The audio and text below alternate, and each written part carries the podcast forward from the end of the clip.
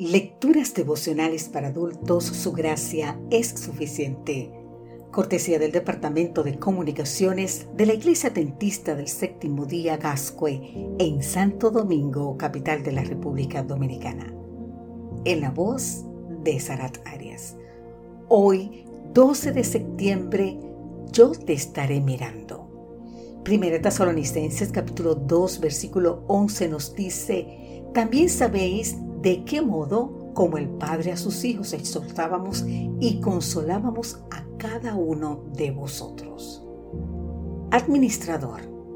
Pablo sabe que el mensaje viene de Dios, no le pertenece. Le ha sido confiado en calidad de préstamo. Por eso lo defiende, lo protege y lo administra fielmente. No es un dinero para guardar ni un tesoro para esconder.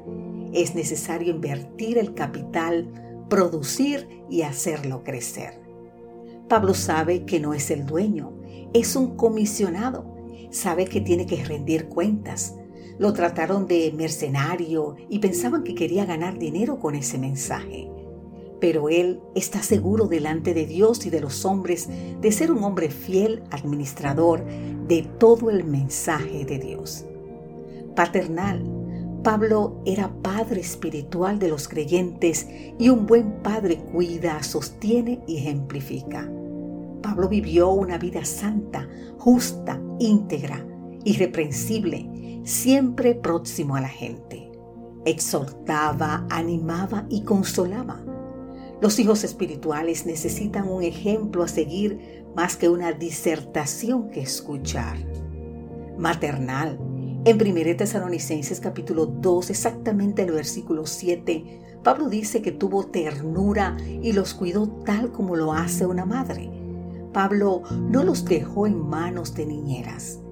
Él mismo que les predicó siguió orando por ellos y ahora les escribe, los visita y les dedica su tiempo y energía. Fue amoroso, paciente y perseverante. Atiendan esta historia. Mi madre fue una mujer luchadora. Salió de Italia con 14 añitos apenas, huyendo de la guerra y se abrió paso en la vida sin estudios, sin conocer el idioma, pero ¿sabes qué? Conociendo a Dios. En la fábrica donde trabajaba le daban unas galletas para su almuerzo. ¿Y sabes qué? En vez de comérselas, las traía a casa para mi hermano y para mí. La he visto trabajar incluso ayudando a mi padre a construir la casa. Ahora quiero detenerme en un detalle. Ella me llevaba todos los días de la mano hasta la escuela, que distaba a unos 700 metros de la casa.